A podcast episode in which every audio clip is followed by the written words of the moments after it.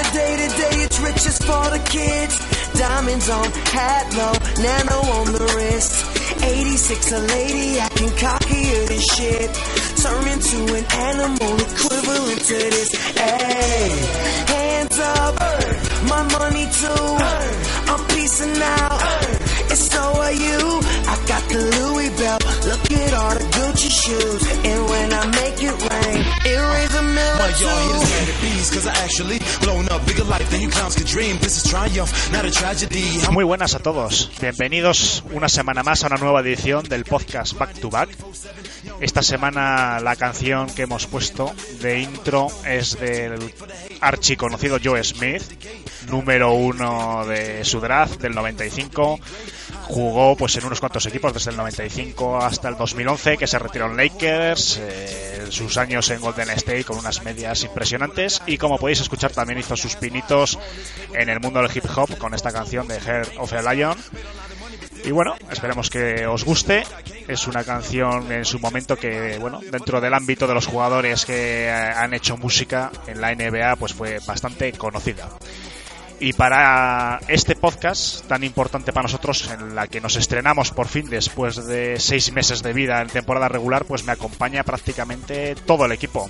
Emilio, Sergio, Juanan, Jorge, Manu y Toby. Bienvenidos a todos. Buenas. Hola. Hola. Bueno chicos, voy a empezar eh, comentando también una cosita a nuestra audiencia, una cosita importante. Hemos eh, iniciado también un nuevo proyecto, una página web junto con otros eh, amigos y o compañeros, el playmaker.com, donde también junto a iBox también os podéis escuchar ahí.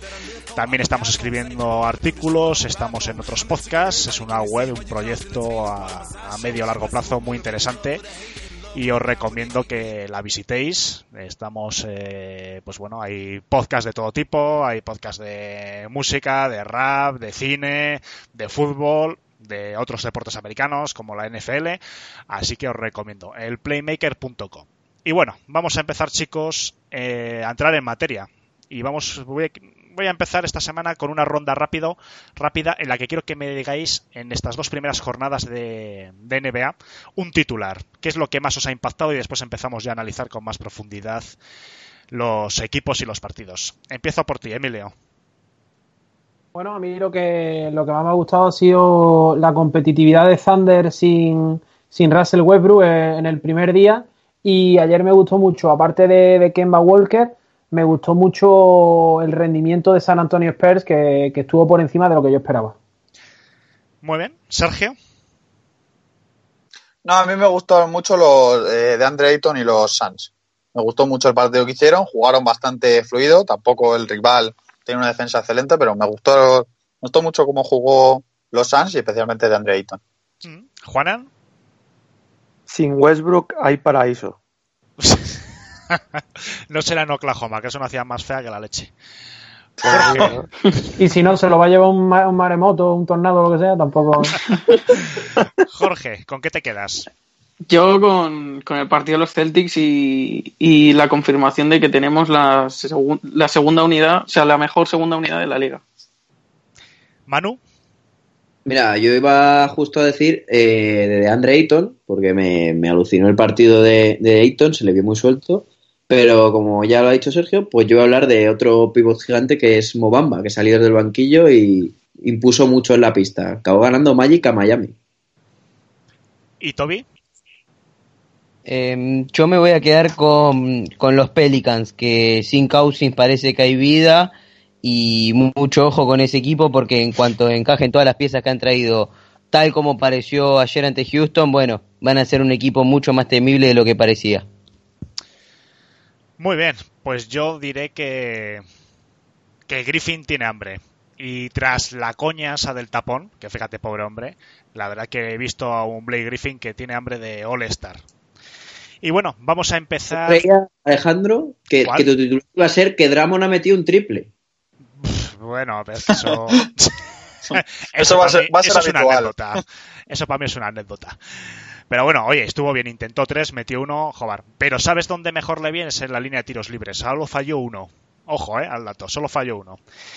Bueno, vamos a empezar con el- la madrugada del martes. Tuvimos la jornada inaugural, tuvimos dos partidos, Sixers contra Celtics y Thunder contra Warriors. Yo creo que son cuatro de los principales candidatos este año, por lo menos a llegar a las finales. Y yo creo que, bueno, quizás lo que más sorprendiese es, Emilio, empieza por ti, ya que eres aficionado a los Sixers, un poquito los Sixers se les vio un poco flojos, ¿no?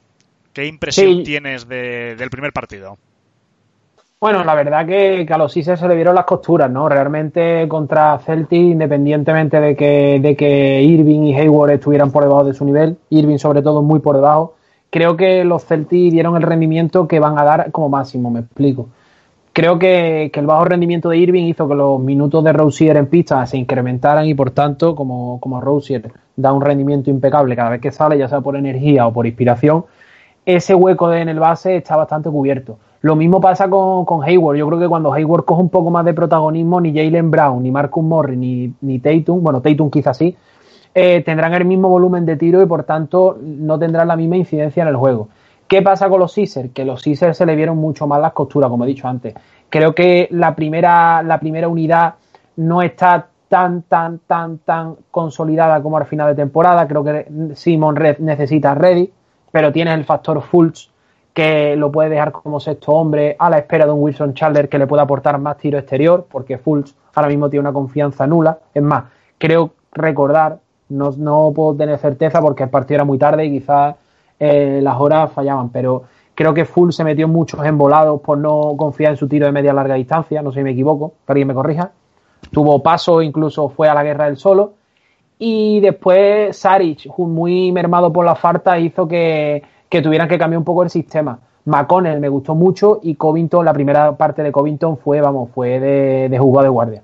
Después ya, pues los Celtics, en los Celtics, como le dé una mínima ventaja de 8 o 9 puntos, en cuanto esté una mijita inspirado se te van a 15 y adiós muy buena. Bueno, cambio de bando, pasamos a Boston y aquí hay unos cuantos aficionados. Juanan, empiezo por ti. ¿Qué te pareció el primer partido de Celtics? Me gustó, me gustó bastante, la verdad. Eh, me ilusionó, me ilusionó mucho Hayward, la verdad. Que se le vio, se le vio muy, muy compacto en, en el equipo. Todavía le, le queda, le tiene que coger todavía ritmo y tal, tanto él como, como Kyle, pero, pero me, me ilusionó bastante. Un Kyrie Irving que, bueno, un 14 con 3 en tiros de campo. 2 de 14. Ahí es nada. Sí, claro, es, es eso, es lo que, lo que he dicho con, con Gordon Hayward. No tiene que entrar todavía en, en dinámica de, de jugar eh, cada dos días. Porque eso todavía con la lesión pues lo, lo va a notar. ¿Estamos posiblemente ante la, la que parece finales de conferencia o parece que Toronto Raptors... Yo creo que sí. Sí. Sí, yo, yo para mí sí. Ya lo dije el último día. Mm. Para mí sí. Bueno, ¿alguien más quiera comentar un poquito este partido? Que sé que hay unos cuantos Yo, más yo Celtics mismo. por aquí. Pues Sí. venga, dale Jorge. Eh, bueno, lo primero, hablar sobre que los Celtics, en- la verdad es que no empezaron bastante, bastante bien, como suelen jugar ellos. Se veía Tatum mucho cogiendo bola y sin desarrollar mucha jugada.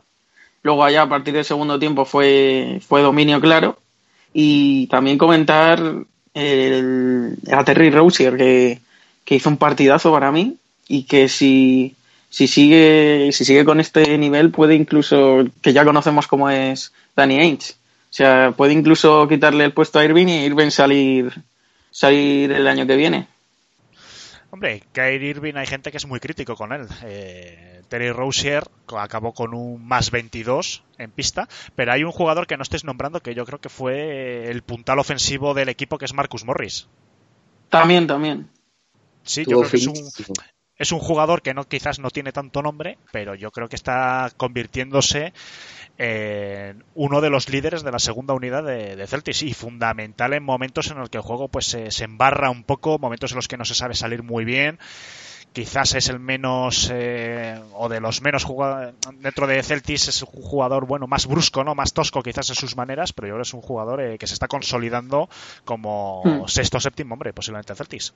Sí, es lo que tú decidas, que es el más bruto, a- por decirlo así, a la hora de, jugar con Brad Stevens, porque es un tío que se pica muchos balones, una cosa un poco insólita para un esquema de este tipo de entrenadores, pero cuando tiene la noche eh, se nota muchísimo para el equipo ofensivamente, sobre todo cuando está jugando ese banquillo.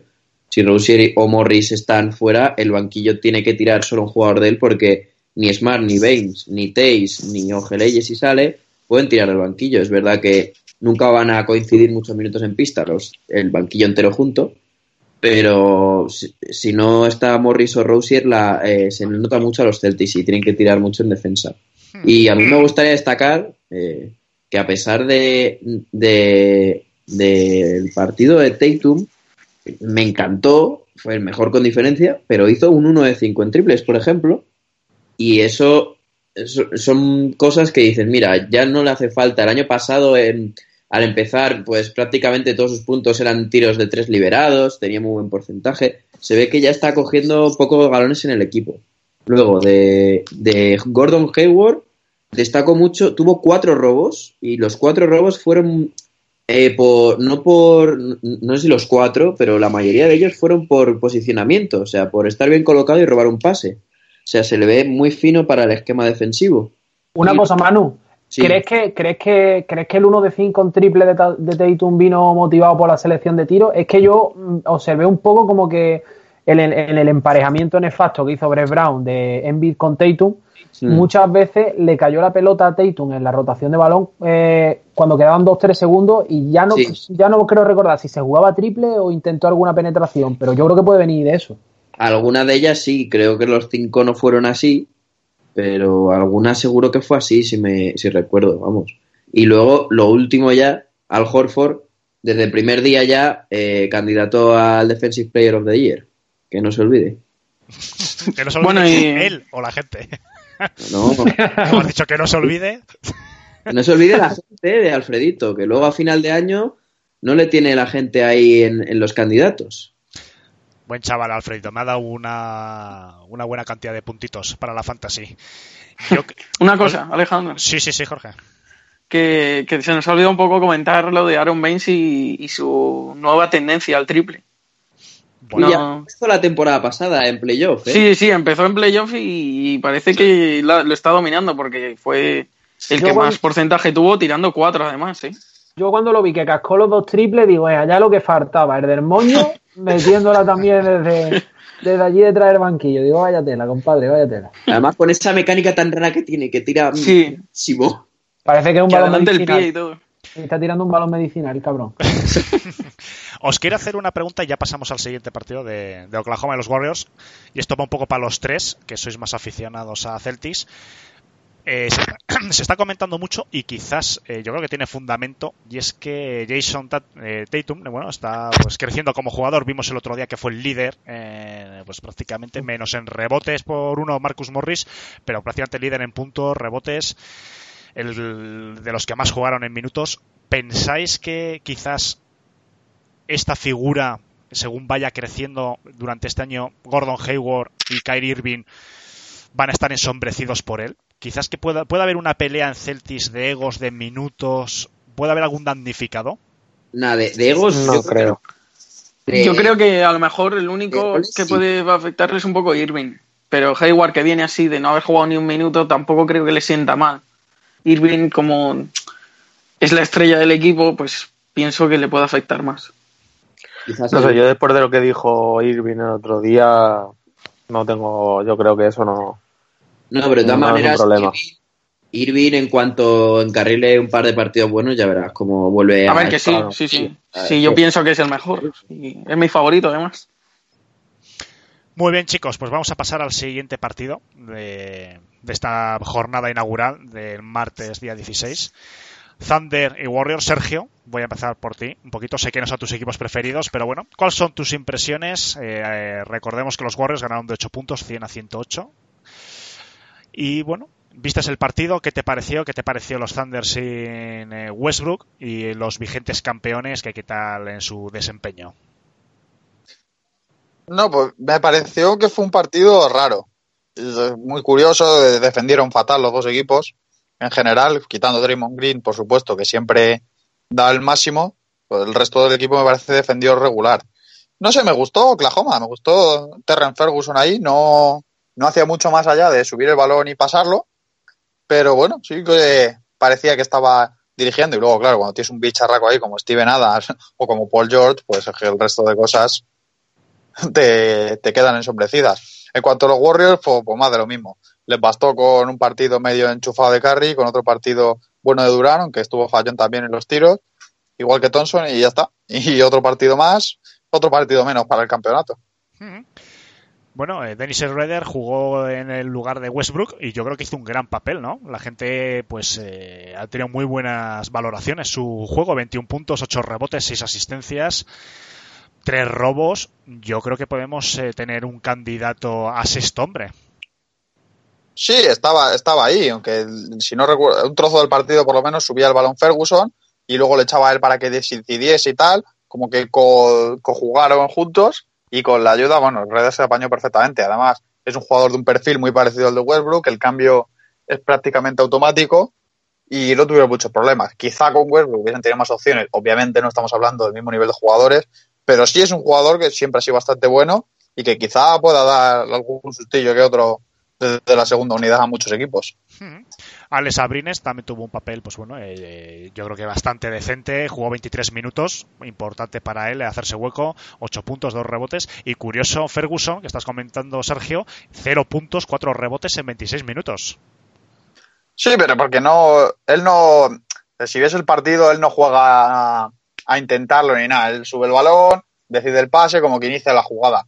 No, para mí no lo hizo mal, hombre. Asistencia no digo porque siempre daba el pase antes de la asistencia, de esos tiene un par y tal, y los rebotes los cogía más que en defensa. Yo no es, es una cosa más allá de los datos. Es un poco la sensación que daba. Intangibles, vamos. Intang- Bueno, sí. Tangibles o otro tipo de datos que no medimos aquí. Bueno, pues eh, vamos a pasar a la jornada de esta última madrugada en la que han jugado, pues, eh, pues hemos tenido pues 3, 6, 9, 12 partidos, que ahí es nada. Toby, voy a empezar contigo, que estabas ahí un poco calladete, y vamos a empezar con tus Spurs. Ganaron 112 a 108 a los Wolves de Minnesota. ¿Qué te pareció el partido? ¿Qué te parecen estos nuevos eh, San Antonio con el liderazgo de DeRozan? Eh, bueno, primero que es un, un, un triunfo que se puede llegar a valorar mucho a final de temporada, porque bueno, son dos equi dos rivales directos eh, en, en lo que va a ser la entrada a playoff, creo, por los últimos puestos, pero San Antonio, eh, que viene bastante reducido en personal, eh, un poco por las lesiones y otro poco porque no se ha buscado ningún reemplazo a las lesiones de Walker, de, de White y de, de John T. Murray, eh, lo supo sacar adelante con a la forma Spurs, quizás sin, sin lucir mucho, pero con, con una defensa bastante buena, sobre todo en los minutos finales. Eh, en el ataque me gustó mucho lo de DeRozan, se nota que, que tiene, que es un salto de jerarquía lo que venía dando el equipo y que, y que va a ser el líder junto con Aldrich, que, que sí hizo muy buenas estadísticas, pero no se lo notó cómodo, aunque tuvo un trabajo muy bueno sacándole bastante faltas a Towns, que tuvo, tuvo mucho problema de faltas y, y después, bueno, destacar el, el buen partido en general del equipo, no, no hubo mm, ningún jugador que haya jugado mal, eh, en- así por, por decirlo así, sino que todos han cumplido y que bueno, eh, con este equipo San Antonio hasta que recupere a, a los lesionados va a ser todos los partidos una lucha, pero es un buen primer triunfo para arrancar. Alejandro, una cosita, por si me permites preguntarle una cosa a Toby, que me interesa su opinión. Eh, ¿Qué te pareció la pareja Forbes eh, de Rosen?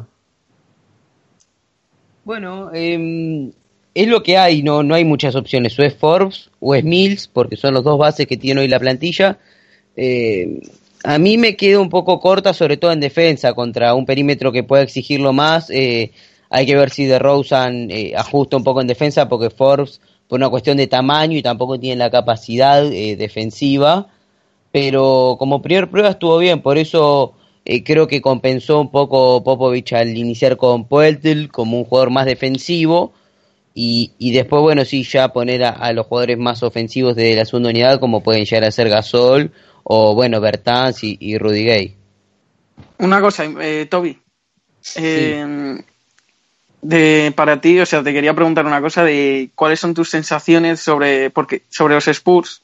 sin Ginobili porque en el pasado podcast hablaste de que a lo mejor no lo ibas a ver igual y tal. Eh, eh, fue difícil, eh, o sea, estaba esperando que en algún momento entre, pero bueno, em, creo que, que es, es raro no solo, a ver, yo me crié viendo siempre a los Spurs y no era solo Ginobili, sino era también Parker, que, que Hmm. pasó desapercibida su baja, pero es más sensible que la de Leonard todavía.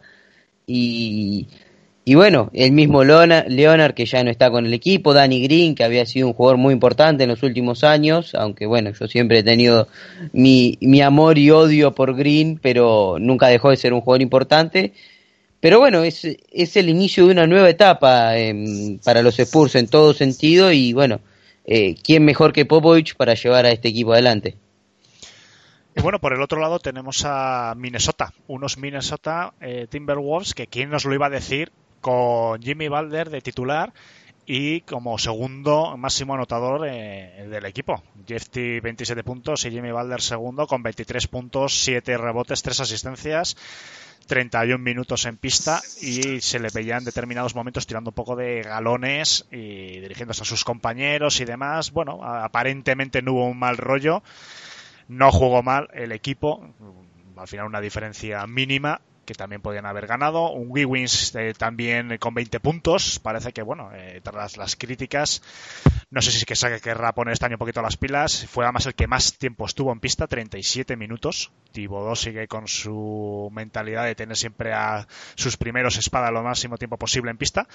Y bueno, ¿Queréis comentar en algo de los Timberwolves? ¿Cómo les veis este año? ¿Pensáis que a lo mejor, no lo sé, después de todo lo que se ha preparado este, este último mes, acaba Jimmy Balder la temporada en Minnesota?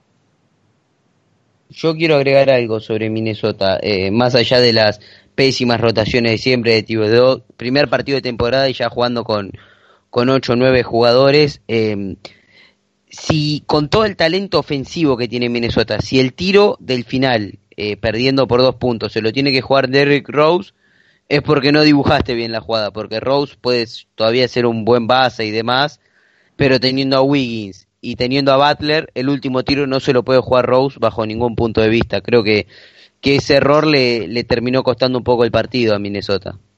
Y más como llevaba Rose el partido. Eh, dirigiendo es cuestionable, pero en el tiro, si no me equivoco, acabó Sí, con sí, un 3 de total. 12, un 4 de 12, una cosa así. Pero sí, sí, es 3 de verdad, 12.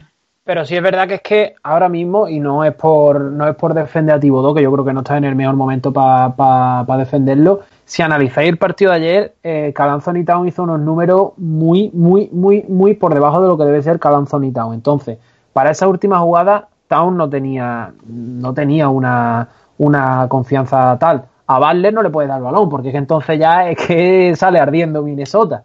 Y después Rose ha sido un jugador siempre muy clutch. No ha sido muy de mi gusto, pero sí es verdad que yo creo que le recordamos tres, cuatro jugadas para ganar partidos. Pero Will, aquella en los ¿Pero playoffs. ¿En qué ¿no? año? Eh, bueno, a ¿En qué ver, en el, en el año que se, bueno, es que tampoco, tampoco le han dado balones en otros años. pero Pero ya le... A ver, hoy no está para hacer ese tipo de cosas. Aparte llevaba 3 de 11 en el partido eh, en tiros de campo. No, no, no era una jugada para Rose. Yo, yo es que, por ejemplo, a Wiggins no se lo hubiera dado, por ejemplo. Es que Wiggins, por, por mucho que enchufe, yo le veo la cara a Wiggins y yo no le doy un balón para el partido, la verdad. ¿Tú, tú lo has, vi- pero- tú lo has visto andar por la pista? Si es que parece el espíritu de la golosina, tío. Pero dásela a Tig, que llevaba 27 puntos, También. estaba jugando Bueno. muy bien. Esa sí te la compro. Esa sí te la compro. Se lo hubiera dado a ti que antes que Rose. Cuando tienes razón, tienes razón, Toby. Siempre. Siempre tengo razón. Bueno, pues vamos a continuar con el repaso un poquito a los partidos por encima. La verdad que tuvimos sorpresas, como puede ser la derrota de Miami Heat, que en principio todo el mundo, eh, bueno, también hay que aclarar evidentemente que es la primera jornada y bueno, estamos hablando un poquito de sensaciones, de un poco de forma física, de, de lo que nos está pareciendo, pero de aquí evidentemente a, a mediados de temporada todavía tiene que cambiar todo mucho las cosas. Pero bueno, una de las sorpresas quizás de la jornada fue no la en el derby, por así decirlo, de, Florida, la victoria por tres puntos de, de Orlando Magic, que en principio va a ser uno de los candidatos a últimos de conferencia, y Miami Heat, todo lo contrario, candidato a, a claro, a playoff. ¿Qué os pareció el partido? ¿Lo visteis? Eh, sensaciones. Un Aaron Gordon, la verdad que jugó muy bien. Vi, yo, eh, vi un, cuarto, creo que el tercero, le pude ver. Y Aaron Gordon con 26 puntos, 16 rebotes. eh, yo creo que mm, asumiendo el liderazgo claro y evidente de- del equipo. Yo es lo que iba a decir, Aaron Gordon súper suelto, o sea, como, como estrella del equipo total, como si quisiera dar un paso aún más adelante, que es lo que tenía que hacer esta temporada incluso. Vi además, bueno, un poco mejora defensiva, a lo mejor tiene que ver por la llegada de Bamba en, en lo que es eh, la zona interior, que asuma mucha intimidación, hizo un par de... Isaac. Isaac es un excelente defensor y ojalá este año pueda explotar, porque es un jugador que, o sea, a mí me, me causa mucha buena impresión. Y bueno, aparte tiene buenos jugadores defensivos, Simon, eh, eh, el propio Gordon también puede sumar en defensa, Grant. Grant también como segundo base, que incluso jugó más minutos, ahora lo estoy viendo, que DJ Augustin, me dio la sensación. Yo creo que acabará jugando con el de titular. Mm. No sé. Sí, pero de todas formas- De todas formas, es que es muy pronto todavía para. A ver, que acaba de empezar.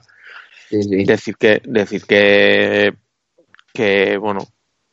Decir de alguna manera que quien ha salido. Que, que se puedan sacar conclusiones del partido de ayer. Es que no creo. O sea, a ver, está claro que. Que, que lo que decís están que jugaron muy bien y, y que, bueno, pues eso. Que, que, que Miami hubo un momento en el que parecía que no estaban en el, en el partido, pero creo que eso también va un poco por rachas. Acaban de empezar y Una cosa, eh, Juana, no, probablemente no hay que sacar conclusiones muy pronto, los, los equipos llevan mucho sin jugar, claro. pero eso es más propio a lo mejor de un equipo que, que haya tenido que cambiar las piezas, entrenador, tal. Miami es el mismo equipo que hace dos, tres años con el mismo entrenador. O sea, Ya, pero es que- ya- Pero es que Miami lleva así también desde, desde hace lo que dices tú, hace un par de años. Hombre, yo No creo sé. que, que Creo yo, vamos. la principal nota que se podría sacar de allí de- del partido es que, hablando de Orlando, es que Orlando es Aaron Gordon. Donde quiera llegar Orlando este año va a depender del estado eh, físico y anímico de Aaron Gordon. Después hay que ver si a, a Bamba y demás, que también tiene que ir cogiendo recorrido. Una buena conexión Bamba-Aaron Gordon, pues a lo mejor Orlando puede sorprender positivamente este año en la conferencia este. Pero es evidente que Aaron Gordon jugó 38 minutos, o sea que solo descansó, pues eh, yo creo que al principio, el tercer cuarto, creo que es eh, los cuatro minutos esos, pero eh, Orlando es Aaron Gordon ahora mismo, y en función de lo que como la enchufe, pues así está el equipo. No, a mí me gustaría ver mucho eh, juntar a, como vi tan suelto a Gordon con, con la pelota para él solo, juntar a Busevich y Bamba y Gordon ponerlo de tres, que es donde peor lo ha hecho en sus temporadas de NBA, eh, donde peor ha jugado sin el 3 y le tuvieron que pasar al 4, pero a lo mejor una vuelta al 3. Pues me- menos mal que le tenía fe a Isaac, tío. Te lo has cargado en, en la- dos minutos, lo has dado, ¿eh? Joder, pero no, pero a ver. mm, Isaac puede salir desde el banquillo todavía, o sea, me refiero, para tener más posibilidades ofensivas. No, sí, sí. A mí también me gusta el, el Gordon protagonista que genera. Estilo, estilo lo que hace, lo que está haciendo Blake Griffin de, de años acá. Yo, eh, yo lo veo un, un jugador muy parecido, de, de un nivel distinto, por supuesto. Pero creo que ese tipo de jugador, yo creo que no le quema la pelota. Y sí es verdad que a lo mejor con dos referencias interiores, que además son referencias interiores pero móviles porque pueden jugar también un poco por fuera, tanto Buchevic como Bamba, tienen piernas, yo creo que puede ser interesante. Y es más, diría que, que Orlando Magic puede dar una sorpresita bastante curiosa. Para mí sorpresa es que da a lo mejor décimo, un décimo de- del este. No sé cómo lo veis. Sí, yo, yo sí, yo también lo opino eso. Que Oye, tampoco no, tiene tan, no tiene tan mal equipo como, como se le pintan la gente. vamos. No, y, y, bueno, aunque tampoco, también creo que Juan lleva razón en el sentido de que no se pueden sacar conclusiones, porque si no, ahora mismo diríamos que los Knicks son el mejor equipo de la NBA, por ejemplo, ¿no? ¿Alguien vio el partido ayer? No, No me No, hables Yo vi un rato. que yo vi un poquillo solo. Y, y la- me- para mí fue una decepción Kevin Knox, por ejemplo. El primer cuarto de Kevin Knox es terrible, pero para olvidar, es verdad que es su debut en la NBA, pero venía con tanto hype el chaval de verano y de ser la el no el mejor alero del draft, sino el que más prometía que al final se quedó un poco, arregló un poco el partido al final, pero... Sí, pero es un, es un jugador que venía ya muy verde de la universidad. Exacto. Yo recuerdo, este, este chico jugaba en Kentucky y ya en Kentucky los analistas de Kentucky decían que estaba muy verde para jugar la universidad. Y si estaba verde para jugar la universidad, imagínate cuando le pones con chavales más grandes. Lo que pasa es que, claro, es un tío que primero rindió muy bien y luego tiene muchas posibilidades. Es un tío larguísimo, con tiro de tres, que puede defender muy bien, que puede jugar dos, tres posiciones. Es un tío que puede aportarte mucho. Eso es donde está la cosa. Yo creo que este chaval, como le pasaba a Ixa el año pasado, no está preparado para jugar este año. Este es un tío que tienes que ir sacando, meterle tiempo y ir viendo a ver qué tal le va. Es que a, a los Knicks, en los partidos que les puedes exigir que ganes este, es que solo faltaría que los Knicks también perdiese contra Atlanta, que Atlanta, yo creo que ha empezado la temporada diciendo, mira, eh, vamos a ganar 12. Yo creo que se lo han dicho al comisionado, a David Esther, vamos a ganar 12 este año y los demás partidos, mira, dalo directamente por perdido. Es que si Por Knicks- contrato, ¿no? Claro, es que si Knicks no gana Atlanta, Knicks, mira, directamente es mejor que se larguen de Nueva York, que no están haciendo honor a esa gran ciudad, y que se muden a un pueblo de Arkansas. Además, ayer se dio una circunstancia, Alejandro, bueno, Alejandro y todo, que fue muy graciosa, porque yo, de, de esto que te pones a ver League Pass y vas pasando de partido a partido, ayer, de, de los que estamos aquí, estuvimos varios hablando y tal de los partidos, y ese momento que va, vas encadenando tiempos muertos tras, tiempos muertos, ¿no? Y hubo un momento en el que los Knicks llevaban 0 de 9 en tiros de campo y en el, ti- y en el tiempo muerto, un aficionado metió una canasta de medio campo. Desde el centro del campo. y ponía ya la gente como que los Knicks 0 de 9 en tiro de campo y aficionados de los Knicks 1 de 1. Digo, ¿qué- qué? Hombre, yo creo que los Knicks, que yo creo que no van a superar las 30 victorias este año, pero ni de coña, yo creo que es que esas 30 victorias, esas 25, es que yo les pongo muy mal a los año, ¿eh? es que yo creo que no tienen equipo. Yo creo que tienen que ser estas y de vez en cuando, pues bueno, se colará algún equipo por ahí de media conferencia y tal que también ganen, pero es que son los partidos que tienen que asegurar. Y bueno, para seguir con el repaso, vamos a pasar eh, a los Raptors, el otro candidato del este, ganaron a los Cavaliers. Los Cavaliers yo creo que dieron la cara, y además teniendo en cuenta que juegan en Toronto. Y bueno, me gustaría preguntar vuestra opinión. Kevin Love, que asumiendo pues el liderazgo, 21 puntos. Y en Raptors, pues eh, Kyle Lowry, eh, yo creo que jugó un muy buen partido. 27 puntos, eh, 8 asistencias. Y bueno, eh, Toby, te voy a preguntar a ti. ¿Viste el partido? ¿Qué te pareció Toronto Raptors? Es el partido que traté de evitar en el League Pass, vi, vi muy poquito por obvias razones, pero bueno, eh, viendo la ficha también, también eh, vi un rato el, el compilado de las mejores jugadas, eh, Cedi Osman 17 puntos y 10 rebotes, Eh, creo que el turco eh, dentro del vacío que va a ser Cleveland este año, que, que puede ser tranquilamente el peor equipo del este, y miren que hay malos equipos en el este, eh, bueno, el turco puede, puede llegar a andar bien. El debut de, de Colin Sexton, pero mm, sin, sin mucho más. Y nada, no, de Toronto, más allá de lo de Lowry, poco que destacar. bueno, pues alguien quiere hablar entonces del debut de Kawhi Leonard con Toronto.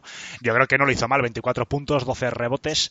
eh, estuvo 37 minutos en, en la pista, lo que refleja que ha vuelto eh, aparentemente al 100% de físico. Y yo creo que con ganas. Yo le vi con ganas. Sí que sí estuve alternando partido con otros. Y yo lo poquito que vi de Kawhi Leonard, vi un tío eh, involucrado en el equipo con feeling con sus compañeros, le veía mucho hablando con Lowry, con Valeanchunas también en determinados momentos y yo creo que no sé si es que ha sido una reflexión que ha tenido este verano, pero yo creo que va a intentar dar el do de pecho en Toronto.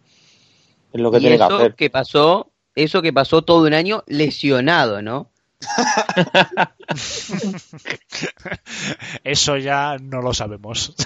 Dice- dicen que está lesionado de la mandíbula también. Cuando lo vieron escuchar reírse allí, que se estaba riendo como. A, a mí me da la impresión de que este año Toronto eh, va a estar allá arriba. Yo estoy convencido de que Kawhi Leonard a lo mejor eh, tiene un gran año. A mí me da la impresión. Si el físico le responde, a mí me parece que va a tener un gran año. Pero El no otro- para más de tercero, yo creo.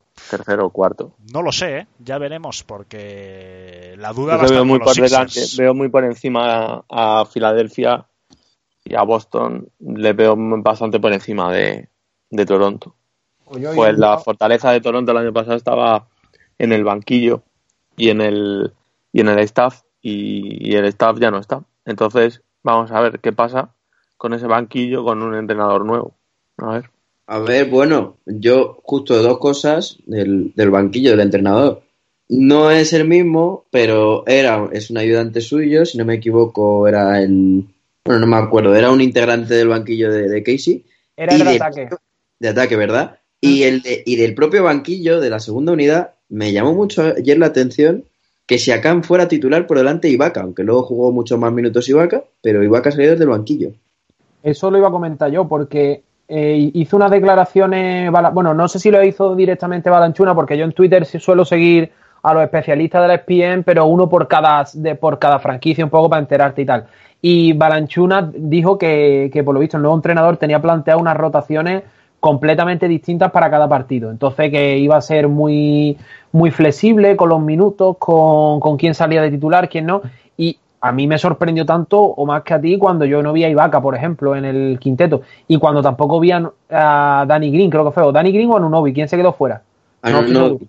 Anunobi, ¿no? Yo hacia acá no me lo esperaba, así que supongo que estas sorpresas se irán repitiendo partido tras partido. No, que son muchos partidos y que tiene que hacer rotación. Y pruebas también, claro. y pruebas y tal. Y, y que yo creo que es porque, porque es Ibaka y tal, pero yo creo que, no sé, para titular, no sé yo si está, ¿eh? Yo creo que no. ¿Quién iba? Y más viendo, y más viendo el equipo que tiene Toronto. Sí, Ibaka, Ibaka. Yo Yo creo que no está- el riesgo No, que sí. corre Ibaka es de que si Akam está en mejor forma física y si no espabila Ibaka Claro. le puede comer la tostada y puede acabar de séptimo hombre, teniendo en cuenta que el sexto será Van Vliet. Van Vliet. Eh, Claro. Y bueno, vamos a seguir, que todavía tenemos unos cuantos partidos. Yo creo que el siguiente partido en importancia, sin duda, la derrota de los Rockers, 131 contra 112 de, por parte de New Orleans. Derrota contundente por 19 puntos y vimos eh, unos Rockers defensivamente que, bueno, nunca ha sido su especialidad, pero es que este año, insisto, va a estar ahí defendiendo con ellos los de la mopa, porque si no, no se espera gran defensa. Sí, yo, Sí. a- yo estuve viendo ayer partido. Yo cuando hicimos cuando hicimos la, la- bueno las predicciones no, sino la, un repaso un poco de quién iba a ser lo que decíamos siempre, quién va a ser el equipo League Pass y tal. Yo decía los Pelicans porque es que creo que juegan un baloncesto muy muy alegre a un a un ritmo muy alto y tienen miles de opciones en ataque. Yo creo que no- aparte del demérito de los Rockets en defensa, creo que los Pelicans le van a meter 120 puntos a muchos equipos ¿eh? y a muchos equipos que defienden bien porque tanto Peyton como Holiday son dos generadores de juegos brutales. Y por dentro, Davis y el que esté de Miro T. Randall es que te asegura opciones, tío. Y después tiene a tiradores como, como Etuan Moore. Han fichado también a Wesley Johnson en un traspaso menor. Yo creo que con estos Pelicans no diría que están de mérito de los Rockets, que también como que creo que van a dar muchísima guerra y va a ser muy difícil defenderlo, ¿eh? Bueno, ¿qué, qué tal visteis a Carmelo Anthony en su nuevo papel de sexto hombre? Mal. No sé, es que no está, no está No le Iñaki, veo yo. Así No que le creo veo. que aquí no lo va a defender nadie. No, no. No, es que a mí me gusta Carmelo. De hecho, soy fan suyo, pero le vi mal. Así que tampoco hay mucho que añadir. Jugó mal y ya está. es- es un jugador de los tuyos, Alejandro, de los 90, no de esta época. Coño, pero es que en los, jugador- 90, en los 90 Carmelo Anthony era una puñetera... Bueno, de los 90 era de, de los 2000, perdona. pero, Claro, pero- era una puñetera máquina. Pero es que ha Sí, sí, bajado yo- muchísimo su rendimiento. Su paso por los Pero- Knicks, hay ese agujero negro que hay ahí en el Madison Square Garden. Yo no sé si es que le absorbió todos sus poderes, como en la película esta, la de Space Jam, eh, que absorbían los poderes los extraterrestres a los jugadores de la NBA, porque la verdad que está un Carmelo Anthony irreconocible. No, lo que pasa es yo creo que los Knicks eh, pues se apalancó, se dedicó a. Me hago mi aclarado, me tiro mi tirito de 6 metros, meto 20 puntos por partido, me pagan 25 kilos al año, me como 25 kilos de hamburguesas y, y se acabó. Sí, Estos porque a ver, está- años, estos majo, estaba- Y está, está, entonces, si se pusiese bien en forma y si lo dabas en serio, pues yo creo que dice, Buah, yo soy de el puto amo, aquí pff, voy a marcar canastas porque la calidad tengo, me sobra calidad para enterrarlos a todos, pero claro, es que aparte de calidad tienes que tener un físico. Te coge un chaval tipo, pues Colin Sexton, no hemos hablado de Colin Sexton, pero la defensa es, un chaval de ese estilo, con ese ánimo, pff, a Carmelo se lo cargan. Porque no, no es capaz de sacarle ni medio cuerpo de ventaja. Porque corriendo, como te debe echar a correr, vamos. Pues Está yo creo tirando por que- la borda. Yo creo Pero- que Carmelo Anthony tenía que, que ser consciente de que en toda su carrera deportiva nunca ha estado en un equipo de la calidad de Houston y tan cerca de ver unas finales de la NBA teniendo en cuenta bueno que están ahí los Warriors, pero tiene que asumir eso. Nunca ha estado en un equipo como Houston. Y yo creo que es de las pocas oportunidades, porque si este año Carmelo Anthony hace un año malo, le van a dar eh, boleto. Y a partir de ahí empezará una caída en picado inmensa. Entonces es un jugador que está en un año de absolutamente determinante. En Oklahoma lo intentó, bueno, puede ser por sistema táctico o tal, tuvo algunas actuaciones que estuvieron bastante bien, pero en general es evidente que no cuajó. Carmelo Anthony en Houston Rockets es su última oportunidad, desde mi punto de vista, para estar en un auténtico equipo candidato a lo máximo. Mm. Y con mejores características para su baloncesto, porque es que lo que le están exigiendo es lo que hace realmente bien después de haberse acomodado. Yo creo que, yo estoy contigo. Yo creo que es ahora o nunca. Y ya no depende tanto de él en el sentido de rendimiento individual, ya es lo que puedan hacerle los Rockets a los, a los Warriors. Pero bueno, eso ya es otro tema. Por lo menos competir por un anillo, que es lo que tú dices. Es que en Knicks, bueno, también quién ha triunfado en los Knicks en los últimos 30 años, ¿no? Pero bueno, 30 William años. Gómez. Ewing, Ewing, perdón. Sí. Bueno, hubo años, hubo años buenos en los años 90 eh, que con Houston, me acuerdo, con Gaywin, que tuvo un buen equipo. que- ¿no? eh, El sí, sí, sí, sí. equipo- El equipo de Alan Houston, no me acuerdo qué más estaba por ahí. Sí, sí, los Sprewell. 90 los Knicks eran Sprewell. muy buen equipo. Mm. Pero Y bueno, poquito. el, de, el de Carmelo también con JR y Stevie Novak, Chandler, Studamayer. Mm, Ese Bueno. fue muy bueno. También hay que comentar que nuestro Mirotic, 30 puntos, 10 eh, rebotes, 3 asistencias, la verdad que una actuación eh, increíble. Solo por debajo de Anthony Davis con 32 puntos. Habrá que seguir a Mirotic este año que ha empezado con ganas 6 de 8 en tiros de 3. O sea que, vamos, increíble. Y bueno, y- y Sí, no y ya- una cosa. que el primer jugador en hacer un triple Eso, doble eso. haya sido el Free Payton. Hombre, Sí, sí. clavado. Yo lo tengo en, yo lo tengo en Basket Mundo, ¿eh? Increíble. 10 puntos, En su 10 primer rebotes, partido, ¿eh? 10 asistencias. Vamos, que parece que lo estaba buscando. de- ya dijo, venga, 10, 10, 10, ya, venga, sentarme en el banquillo. no quiero estropear la media. Como cuando Ricky Davis falló un tiro en su canasta para coger rebote. Igual, pues mira, 10, 10. Y bueno, vamos a continuar, chicos, que si no se nos va a ir haciendo tarde y tenemos unos cuantos partidos. Vamos a pasar a Utah Jazz, otro eh, contender importante en el oeste. Ganaron con bueno con dificultades en principio a una de las cenicientas también de, la conferencia Sacramento Kings 123 a 117 con un Ricky Rubio eh, por decirlo finamente suave 21 minutos un punto dos rebotes cuatro asistencias pero bueno, ganó el equipo. La referencia ofensiva en este caso fue Donovan Mitchell y Joe Ingles con 22 puntos y Mitchell con 24. Pero bueno, un Ricky Rubio, la verdad que muy, muy, muy flojito. Prácticamente no tiró cuatro tiros a canasta, cero, eh, cero en anotación, no metió ninguno de los cuatro y el punto vino de un tiro libre. Sí, sí. Y yo sigo diciendo una cosa que no. Bueno, sí, sigue tú, Toby. Perdona, eh, quería hacer un, par de apuntes de este partido porque vi, vi un rato de largo. Eh, el primero es, qué bueno que es Joe Ingles, qué bueno que es. Pues Eh, si, lo, si lo hubieras visto en Granada, ya dirías tú que a ver cómo llegó ese tío a la NBA. Pero bueno, sigue, sigue. eh, es- hace todo bien. Eh, es un jugador que todo lo que hace cumple sin ser especialista en nada. La segunda me, me extrañó mucho, eh, 12 minutos nada más para Marvin Bagley, eh, número 2 del draft. Recordando como siempre que Sacramento debe ser la peor franquicia de dra- drafteando de toda la NBA. y sin, y sin minutos para la Visier, que es un jugador que en- incluso en equipos mucho mejores que Sacramento tendría minutos, pero bueno, como es Sacramento, el chico no tiene minutos y Bielis ya se jugó 27 minutos. Entonces, nada, un par de detalles. Sacramento no, no jugó mal. De, eh, de Aaron Fox también es, eh, creo que está ante la temporada de, confirmación de por qué fue un 5 del draft.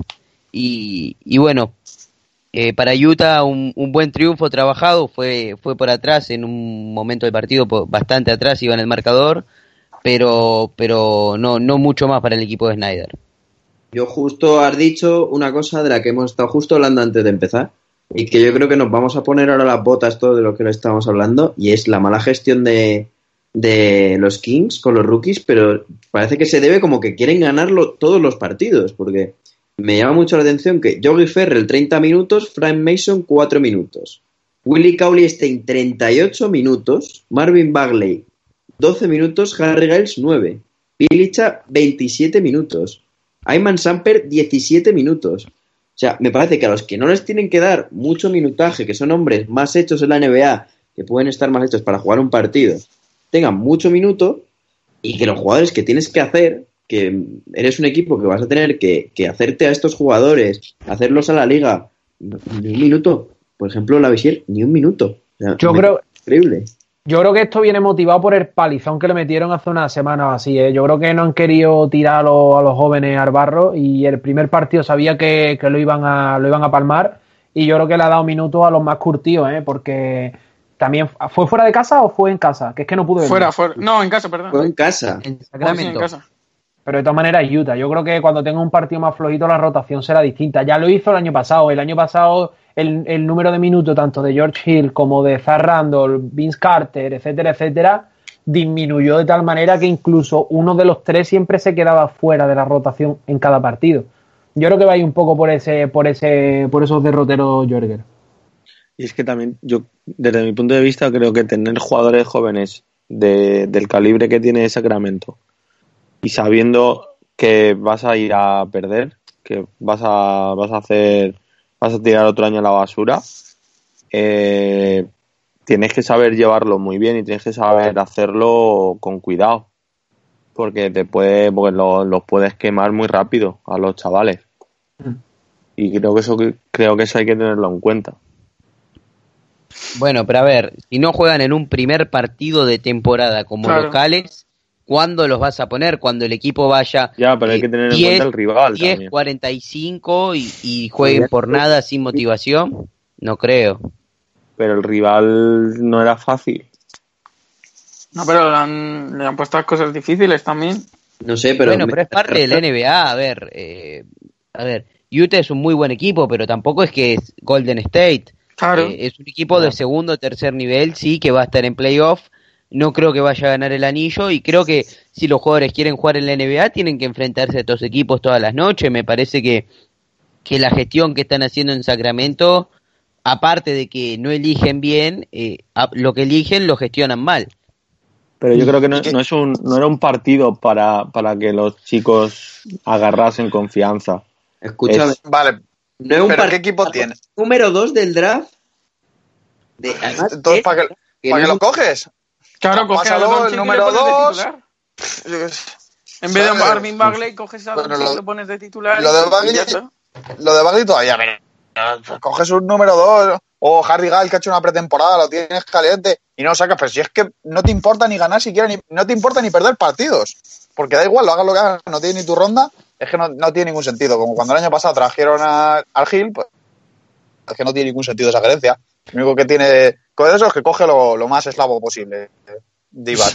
El resto es que no hacen, Quieren- yo qué sé, es que es la, es la franquicia más disfuncional de la NBA. No funciona bien, tiene un montón de problemas. Cogen todos chavales que están medio zumbados de la cabeza y luego no los sacas. Es que no tiene Y además, sentido. y además porque no tenga Bagley aprende. en la fantasía me fa- de todas maneras, de todas maneras, no aprenden, ¿eh? Dime, decidme jugadores de estos que se llamen tercero, segundo, junior, esa cosa, decidme alguno que haya triunfado. Terry Rozier. Sí, Terry Rose, suplente en los Certi, vale. Cuando firme el gran contrato y rinda todos los días, me lo dice. El único que se puede salvar, ninguno, ninguno. Mason, tercer- Mason tercero, los grandes estos que han salido también con tantos palitos después de traer nombre, ninguno. Vale, el primer partido no juega. Ubre Junior, Porter Junior, que parecía que iba a ser también una máquina, ninguno, ninguno. Está lesionado Porter. ¿Eh? Junior, Porter Jr. está lesionado. Nance Junior, fíjate, es que, que no, que no. Curry, Stephen Curry Jr. Hombre, pero ese no es Junior. Bueno, chicos, Una vamos a cosa, continuar. Emilio, Emilio. Una cosa, que, que Michael Porter Jr. está lesionado y yo creo que era el mejor jugador del draft, ¿eh? Ojo Claro. con este. ¿Has visto? Si es que el pobre. Bueno, venga, el que os guiáis vosotros solos. Vamos a continuar un poquito con el repaso. Seguimos con Bucks, que ganaron de un punto a Hornets. Hornets creo que tuvo además eh, canasta eh, ganadora, ¿no? Sí, la tuvo Batum. En una remontada, eso sí que lo estuve viendo, una remontada en el cuarto cuarto con un parcial de 20-29 importante porque el primer parcial de 36 a 23 a favor de los Hornets, parece que estaban los Hornets, cao, pero un Kemba Walker demostrando posiblemente que es uno de los bases más infravalorados eh, de la NBA con 41 puntos puso en un aprieto muy serio, muy serio a los Bucks. Bucks que a mí personalmente me da la sensación de que vuelven a tener problemas importantes y que el año pasado ya los tuvo, problemas en defensa, problemas, bueno, un Antetokounmpo eh, que se sale, es un tío que juega increíble, tiene un físico, pero que tiene problemas de visión de juego, de organización aunque bueno, a pesar que dio ocho asistencias, pero yo le vi en ciertos momentos un poco descentrado y yo creo que Milwaukee por la plantilla que tiene puede dar más. A mí, bueno, Charlotte, que no son mancos, evidentemente ninguno, pero al principio la plantilla de Milwaukee debe ser muy superior a unos Charlotte que estuvieron a puntito de culminar una remontada eh, muy, muy importante. Sí, yo vi, el partido. Eh, ante Tocumpo, como decías, eh, ocho asistencias, pero ocho pérdidas, eh, número altísimo. Eh, en el primer cuarto, Milwaukee parecía el Dream Team, incluso creo que fueron 6 de 7 en triples, algo así. jugaron un básquet muy, muy bueno. Y después fueron, fueron como quedándose, apagándose de a poco. es más, ante Tocumpo en el primer, en el primer cuarto ya casi estaba cerca del triple doble que bueno, después no lo terminó alcanzando. Y los Hornets, eh, quizás un equipo sin mucho talento, eh, puro, más allá de Walker, pero que, que van, a dar, van a dar batalla. Eh, buen ingreso desde el banco de Parker, 8 puntos y 7 asistencias en, en 20 minutos, y de Monk con 18 puntos. pero, pero bueno, además la, la equipación que usó Charlotte y el, y el parquet que han usado eh, bueno, eso yo creo que ya merece una mención como la camiseta y el, el parquet más, lindo de toda la NBA. La camiseta como, como la de como la de Magic también, preciosas las dos. Mm. Y de, de, Charlotte decir eh, de Willy en 12 minutos, 9 puntos y 5 asistencias. Y 5 rebotes, perdón. y un robo muy clave al final. Es una máquina de hacer números. El, robo le vi yo en directo y la verdad que muy bueno. Ya que si ha ironía por ahí, espérate, que va a ver. no, y yo. Es, yo quiero, unos cabrones todos. Es una máquina de hacer números este chaval. No, no, sí es verdad. Sí, a mí, yo, creo, yo lo creo de verdad. Es verdad, pero estáis descojonando por detrás. Yo quiero, quiero romper, una, quiero romper una lanza en favor de Billy y estoy con Juana no entiendo por qué Billy no juega 30 minutos en este equipo. Y más con Cody Zeller, con Kaminsky y, todo, y todos los por, Porque si juega 30 minutos le meten 185 puntos. Y vamos, escúchame, ayer, ayer, la jugada, la jugada, la jugada que, que, define a Cody Zeller es que recibe Brook López de espalda en el tiro libre y le hace un gancho y una falta en el segundo 3 o 4. Una cosa brutal, vamos. Yo para mí es mejor, es mejor Billy que, que, Sí, sí, yo pienso que tiene que ser titular también, Billy. Pero yo la asumo a por qué no lleva jugando de titular 30 minutos desde que estaban los Knicks. Claro, es que si tú sabes que con Canter no cuenta, o al menos lo, se está, se está autorrenovando, porque este año era opción de jugador, y llega, vale, yo entiendo que llega a los Hornets y a, y a Howard no lo va a sentar porque es otro otro estatus. Pero, tío, Cody Zeller, Frank de Tank, jugando de 5 un rato. Villombo. Villombo no jugó. por eso, estaría bueno ya, vamos también. no sé, pero bueno, yo, yo lo que sí que veo en Charlotte es una dependencia eh, inmensa. Es que el 80% del equipo es Kemba Walker si responde, la verdad que hay una franquicia interesante que puede dar también guerra. Se puede quedar, bueno, yo creo que playoff no, pero bueno, puede estar ahí otra vez en tierra de nadie, que yo no sé hasta qué punto es bueno ¿eh? estar ahí tantos años en tierra de nadie. Kemba Walker además este año acaba contrato, sale a la agencia libre, dudo mucho que renueve, no lo sé, eh, por esta franquicia por Charlotte Hornets, pero si quiere intentar eh, mover un buen contrato y un buen equipo, la verdad que este año Kemba Walker tiene que tener una motivación extra. Y bueno, está Tony Parker ahí, que yo creo que para los años que tiene, 8 puntos, 3 rebotes, 7 asistencias, no ha perdido un ápice de, su calidad, quizá un poco de agilidad, un poco de físico, como es normal. Pero yo creo que Tony Parker tiene minutos en este equipo y ese toque de veteranía va a ayudar mucho a Charlotte en momentos complicados. Mm. Y bueno, chicos, me apetece hablar también a mí un poquito y vamos a pasar al siguiente equipo, Nets Piston. Eh, ganó los Pistons de 3 unos Nets, voy a empezar por el rival que me gustó mucho, Dinwiddie. La verdad que sigue consolidándose como un jugador muy a tener en cuenta. Y evidentemente Jared Allen también jugó bastante bien. Lever, 27 puntos. La verdad que fue el puntal ofensivo junto a Dinwiddie.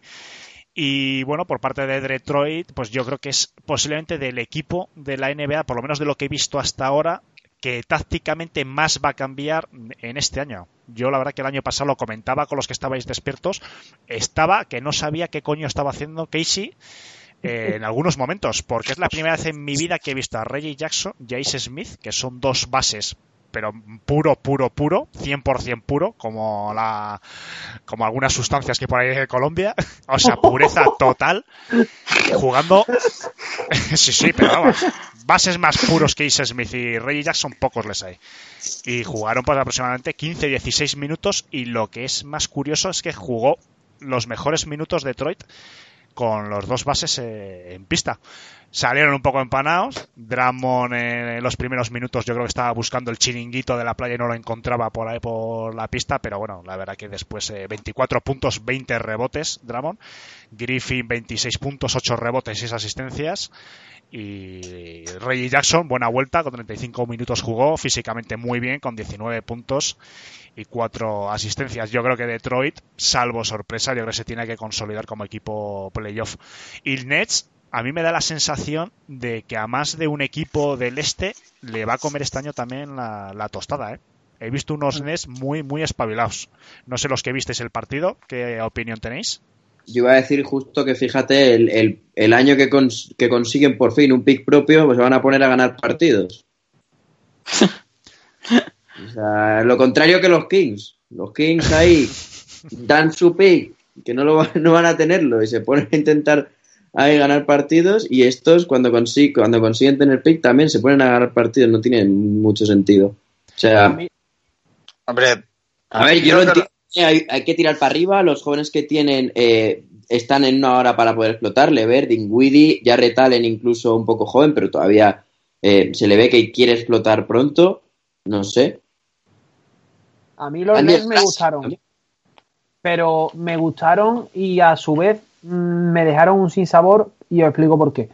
Yo vi a, los, a los Nets muy, muy sobrados de talento, sobre todo en puestos exteriores, tanto con Lever, faltaba Allen Crab, está Dingwiddie a un nivel espectacular Sí es verdad que D'Angelo Russell estuvo un poco más discreto, falta Holly Jefferson, falta Carroll, pero creo que el techo de este equipo no está mucho más allá de lo que tiene, porque todo lo que pueda pillar en agencia libre es en puestos que, eh, en los que ellos ya van sobrados, es decir, están fuertes, sería cambiar piezas de un estatus a otro estatus. Me da un poco la sensación como los Nuggets de hace un par de años o tres que tenían un equipo muy compensado, una rotación muy profunda, pero que les faltaba el factor estrella. No se iba a acordar también de los, de los nuggets de George Calpos Carmelo, que tenía Kenyon Martin, tenían Wilson, Wilson Chandler, Galinari, J.R. Smith, tenían un equipo bastante compensado. Pues esta sensación que me dan a mí los Nets. Entonces me gustaron, pero creo que les va a costar llegar a puestos altos en el, en el este en un futuro, porque las estrellas disponibles o que se pueden ofrecer a ese equipo no, no mejoran lo que hay, pero no, no tapan las grandes carencias que tiene este equipo. Y antes de acabar, o por lo menos acabar mi intervención, quiero destacar el morenazo de Blake Griffin y, y Clay Thompson, que siempre empiezan la temporada con un moreno, un moreno de vacaciones, pero de rico. Pero que no es, de, Blake, no es de cemento. Blake Griffin. No, no, no, es, es, decir, son medio mulatos, pero se les ve morenos, tío. Están los tíos. No, no, habéis visto nunca al hermano de Blake Griffin, buscarlo por ahí. Sí, él, es moreno. Es negro, claro. Es que él es padre negro y madre irlandesa, yo creo. Entonces, en cuanto le da un poco el sol, se vuelve del otro lado.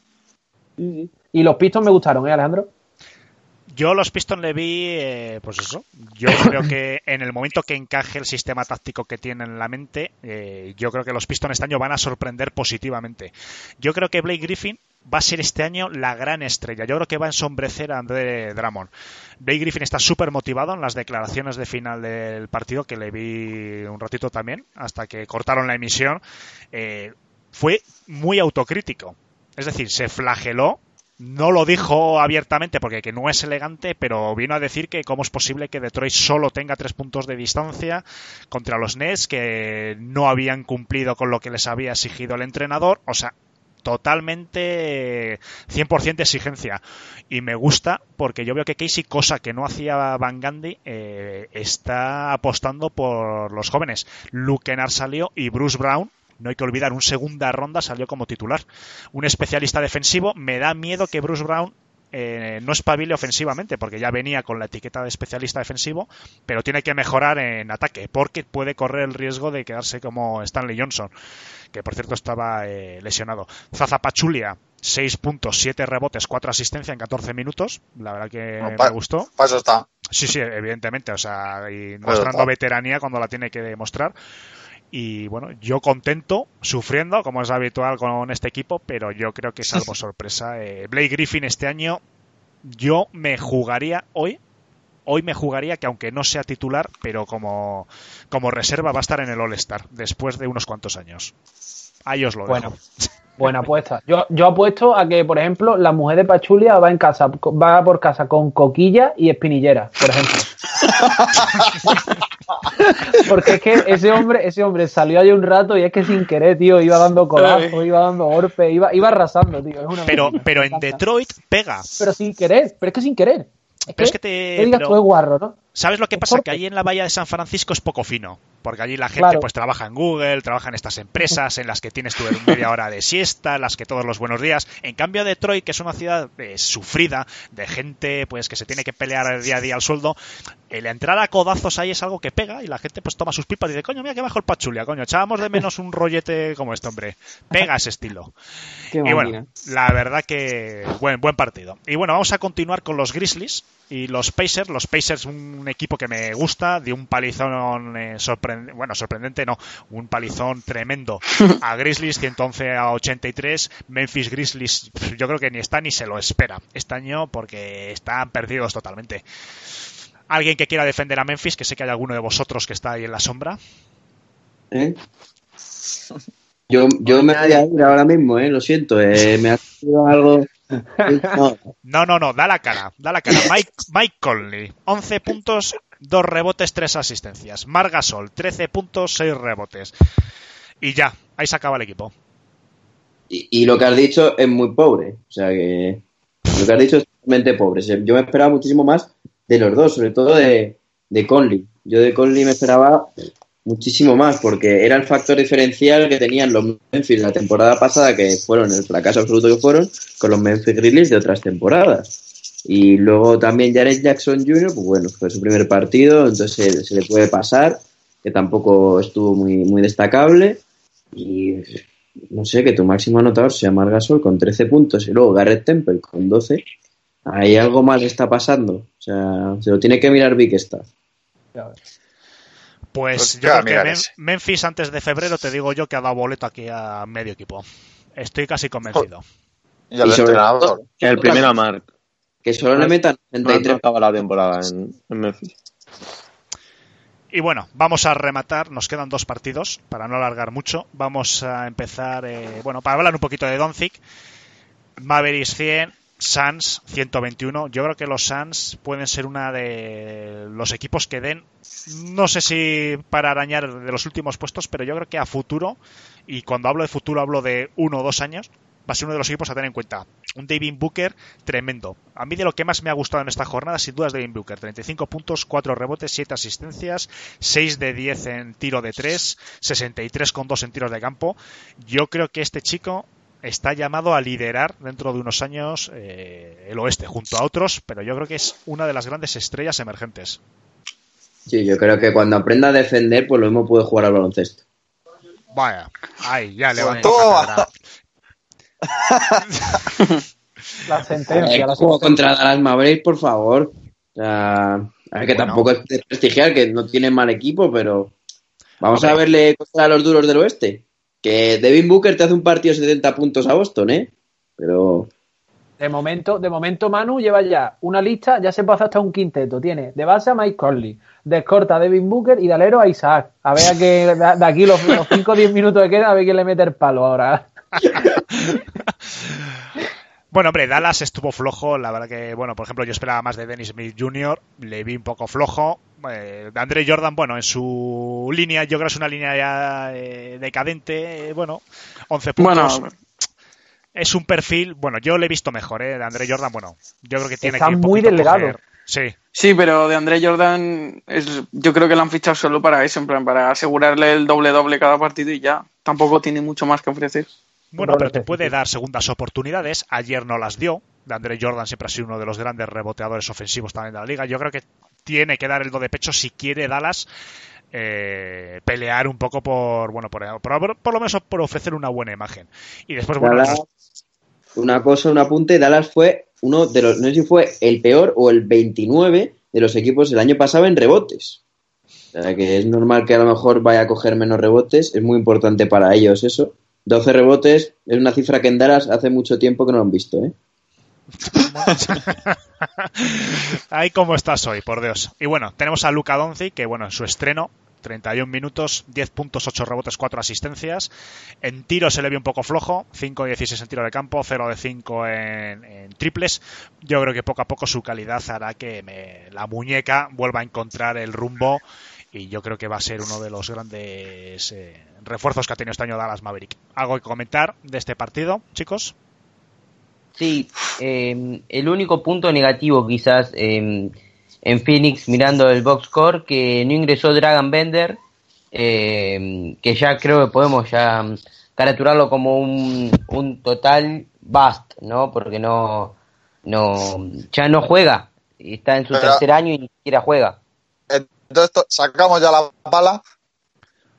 eh, Enterramos ya Agréguenlo, agréguenlo, sí, porque si no, pues, a ver, si Ryan Anderson, ver, que es un buen jugador, pero en un equipo que también teóricamente va a jugar para desarrollar jóvenes, le, le juega 24 minutos y Bender no puede jugar ni uno, bueno, eh, creo que igual es más problema del chico que se que se apuró al, al presentarse en el draft y demás que, que otra cosa. Manu, ve apuntando en el puesto de 4, Dragon Bender. Dragon Bender. Ya. Todo bien. El, el Porzingui hacendado, ponle ahí al lado. Y bueno, chicos, vamos a un repaso rápido para que no se alargue mucho más. Eh, el último partido, pues bueno, Nuggets 107, Clippers 98. Unos Clippers que, bueno, el único que rindió acorde un poco a, la categoría que deben tener este equipo fue Tobias Harris, die- 19 puntos, 10 rebotes. Marjanovic hizo un par de jugadas buenas. También es cierto que, bueno, es habitual cuando estaba también en Piston que saliese contra Jokic. Es un, bueno, es un pivo que no se le da mal a Marjanovic, aunque ya sabemos que está muy limitado en otras facetas. Y bueno, Millsap muy debajo de lo que tiene que ser su nivel, 11 puntos, 16 rebotes por parte de Denver. Y bueno, quizás Jokic y Gary Harris, los, los puntales ofensivos junto a Will Barton, la verdad que muy repartidos los puntos. Ofrecieron cierta resistencia a los Clippers, pero ya en el último cuarto la verdad que se desinflaron. Una Berry Bradley que sigo diciendo de que la verdad que desde que salió de Celtics ni está ni se le espera. 8 puntos, 2 rebotes y sin una presencia importante. Un Lou Williams también un poquito flojo. Y bueno, imagino que sigan entrando. Danilo Galilali, Galinali, perdón, bueno, que eh, dentro de lo que es su estilo en los últimos años no lo hizo tan mal. ¿Algo que comentar por el Bueno, el- lo más destacado, el tapón de Juan Hernán Gómez a, a yo. Sí, bueno, 15 Claro. minutos, 5 puntos, 6 rebotes. vamos, un Es que maquinón, Juana, son- maquinón. Son, ma- Jordan. son máquinas de hacer números. Sí, sí. Los dos, macho, los dos son máquinas de hacer números. Joder. yo no paro, yo no Dios, paro de. No Dios, paro, qué no- jugadores, no paro, joder. no paro de alabarlos qué por ver- españoles son. No, joder. Bueno, no, escucha. A ver si vienen y vosotros, cabrones. Los- Hay que decir una cosa, que los dos, jugando mucho menos que Ricky Rubio, han hecho mejores números. Hombre. Sí. Ahí lo dejo. Mira, Pero- yo digo, eh, el otro día estaba viendo las listas de estas de que hacen todos los periódicos de jugador más mejorado. Y en todo el rato aparecía, bueno, todo el rato no, mucho, este eh, Bill Hernán, jugador Bill Hernán Gómez. He visto también las americanas y no salen ni una. Ya está. El españolismo, ¿dónde? Juanan, olvídate de Hernán Gómez. Y Juancho. Lo van a traspasar al Gran Canaria. A mí, lo que me, a mí lo que me sorprendió del partido, sobre todo en Denver, es lo- el excesivo minutaje de los titulares para lo que es Denver y el escaso minutaje, pues claro, por ende, de- del banquillo. Una rotación súper corta de, de nueve, bueno, en realmente no fue tan corta, fue de día al final, es que no he visto a Malik Beasley, pero, pero que Will Barton juegue 34 minutos, que Gary Harris juegue 34 y que Jamal Murray juega 31 después de hacer un 3 de 12 en tiro de campo con la plantilla que tiene Denver me sorprende. Le funcionó, pero bueno, yo creo que teniendo a Trey Lyles, a Juancho Hernán Gómez, Billy y Monte Morris, que está jugando muy bien, yo creo que debe, como vayan a este ritmo no llegan a playoff, ¿eh? y más con el físico de algunos de sus jugadores, porque Jokic no es que sea tampoco un, un atleta. Yo Bueno, destacar otra cosa. Sí, venga, Ah, ir terminando. Han quedado chicos. los Nuggets por debajo de, noven- por, de- por debajo de 100 puntos. Los ¿El Nuggets, qué? el qué? los Nuggets que han acabado por debajo de 100 puntos en defensa. O sea, han defendido un partido. Mm, Qué máquina. No, a, a ver, ahora en serio. Yo, yo creo que el factor Milsa puede, puede ser determinante en esto, aunque ayer en Ara que no estuvo demasiado bien, eh, se le esperaba mucho defensa el año pasado y tienen, tenían que mejorar en eso los Nets y precisamente a lo mejor por el factor Millsap, que ayer no estuvo nada mal, pues fíjate, 16 rebotes además cogió Millsap, ¿eh? Sí, pero yo te voy a decir una cosa. Es cierto que Denver, bueno, no defendió mal, pero a mí me preocuparía más si fuese Doc Rivers el ataque de los Clippers. Sí, bueno. Porque fue nulo, malísimo. O sea que, y Tobias Harris, porque bueno, el hombre eh, es un jugador muy regular, sí que tiene algún altibajo, pero bueno, ya se le vio los años también en Pistons y demás. Pero eh, el resto del equipo, fatal. O sea, los Clippers, yo creo que este año ni van a ver de, de lejos los playoffs. Esa es a mí la sensación. Es una sensación que además estoy totalmente convencido de ello. Los Clippers este año van a bajar bastante. Y No, bueno, No, no tienen buen equipo en general. no, no, no, Bueno, para anotadores, le falta, no, no sé, le falta mucho. Pues precisamente por eso me extraña, no sé si será por lesión, que su rookie tiene dos rookies, a, al Shai y luego a, a Jerome Robinson. Jerome Robinson es un gran anotador y no cero minutos. Me sorprende. Fue un pick de lotería. Ya. Eh, Hombre, es que con cero minutos es difícil anotar, también te lo digo, ¿eh? Bueno, pues, ¿Cómo no le das oportunidades al chaval? Claro. Bueno, Bueno, apunta como chicos. entrenador, Doc Rivers. Ah, bueno, ya tenemos. ¿Y, Fa- y Farso 5 o ponemos a Gorta directamente? Al gavioto, al gavioto siempre. Vale, pues. Gavioto. Pon a Marjanovic, que también le han dado bien. Bueno, chicos, para no alargar demasiado el programa y para cambiar un poquito de registro, Juanan, te vamos a dar la oportunidad hoy de que nos digas eh, brevemente un poquito el tema sorpresa que tienes preparado y así salimos un poco del registro serio de, los partidos. ¿Qué tienes preparado para hoy?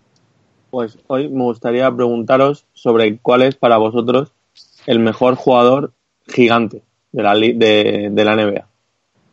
Con gigante quiero decir que haya que mira más de dos más de 2.15. ¿Pero Por en ejemplo. activo o que haya Eh, pasado por no, la no, de- que haya pasado por la liga. Que esté en activo o que esté retirado. Vale. Eh, por ejemplo, bueno, empieza tú, Alejandro. George Muresan. Emilio. ¿En NBA? Sí. No, en béisbol. Y yo, podía ser, podía ser, va- vamos a ver, me, me voy, ¿eh? ¿Te imaginas? No, hombre. No, hombre, pero que podía ser en básquet FIBA, que no sabía, que eh, no me había escuchado, escuchado lo de pase por la liga. Por concepto de gigante, Yao Ming. Vale. Eh, Jorge. Yao Ming también. Eh, Manu. Has dicho a partir de 2.16, ¿no? Sí. Bueno, pues en esa lista entran dos tíos que a pesar de ser de los Lakers son, han sido dos de los mejores tíos de la historia. Will Chamberlain y Karim Abdul-Jabbar. Vale. Eh, Sergio. Hombre, con lo que ha dicho Manu ya no vale, pero no, yo voy a decir Manu Tebol. Vale, yo, yo también, Manu Tebol. Y, y Olajuwon, voy a mirar cuánto mide. Dos, tres. Tenías que haber subido un poco más, Juana. Sí, a los, do- los 2.20. 2.20 por lo menos. Sí. Isaac 2.16 también, ¿no? Vale, Está justito. Es que yo a partir de 2.16 ya considero que es una buena estaca. Hoy en día sí, porque hoy en día eh, gente Claro. como Marjanovic ya es la excepción, pero sí que es cierto que en la historia de la NBA de los últimos 30, 40 años, lo normal es que los pivos fuesen más altos de lo que es hoy en día generalmente. Hoy a gente como Dramon y demás es, eh, es la excepción. A ver, pues haber puesto, lo voy a haber puesto en, Drummond, dos- ¿no? en 2.10, a- que es a partir de, de gigantismo, me parece que está a partir de 2.10, pero es que de 2.10 me parece excesivo. O sea, por eso he dicho 2.16. Los 10 pueden meter a, Bueno. hasta Ben Simmons, creo ya. Ah, coño, To- Toby, ¿y tú? Que se me había olvidado. No, iba a preguntar- si tenés algo personal conmigo. Como me... No, no, no, no. Se me has olvidado. Bueno, quizá no, no te interesa mi opinión, pero bueno. Sí, sí, joder. Kawhi Em. Leonard no es pivot, ¿eh? Toby, antes de que lo digas. No lo Joder. puedo elegir entonces. No. No. Bueno, si es más de 2.15, sin ningún tipo de duda, Karim Abdul-Jabbar, pero eh, si estamos hablando de jugadores más altos, eh, Manu Tebol. Bueno, lo que yo pensaba entre Manu Tebol y, y Yao Ming. Ahí está la A mí Yao Ming, pero porque yo tengo algo personal con Yao Ming, que creo que fue mejor jugador que Manu Tebol, pero como no me cae bien, bueno. es que eres muy visceral, eh, Toby. Siempre te dejas guiar por los sentimientos, no por la cabeza. Bueno, es lo, es lo que tenemos los argentinos, no, nos cuesta separar, pero me voy a quedar con Manu Tebol, que, que era un personaje simpático aparte. Muy bien. Bueno, chicos, pues eh, con esto vamos a despedir el programa de hoy. La próxima semana seguiremos analizando pues lo que dé de sí la liga. Tendremos posiblemente también un programa especial con un periodista bastante conocido. Así que la próxima semana tendremos otra vez doblete. Agradeceros, chicos, a los siete que hayáis estado aquí conmigo. Esta noche tenemos más partidos, todos los días ya, de aquí hasta pues seguramente mayo, principios de junio. Hay que estar muy atentos y todos con ojeras, ya sabéis. Así que a dormir poquito. Y bueno, chicos, recordaros también a nuestra audiencia, pues que lo del playmaker.com, entrad ahí para que leáis nuestros artículos, hay podcasts también muy interesantes aparte de este, y evidentemente también os podéis seguir escuchando como es habitual en ibox.com. Recordad que tenemos Twitter, tenemos Facebook, nuestro Twitter arroba B2B Spain, donde podéis poner cualquier tipo de sugerencia, dudas, entrar en las encuestas que nuestros community manager ponen de vez en cuando y comentar cualquier cosa del podcast que os guste o que no os guste. Y nada, pues muchísimas gracias a los siete chicos, os espero veros en el próximo programa. A ti, hombre. Claro. Y Hasta luego. ah, sí, hasta luego. Tú siempre, Sergio. madre. Te voy a silenciar el micrófono. Y nada, pues a nuestra audiencia muchísimas gracias y hasta la próxima jornada.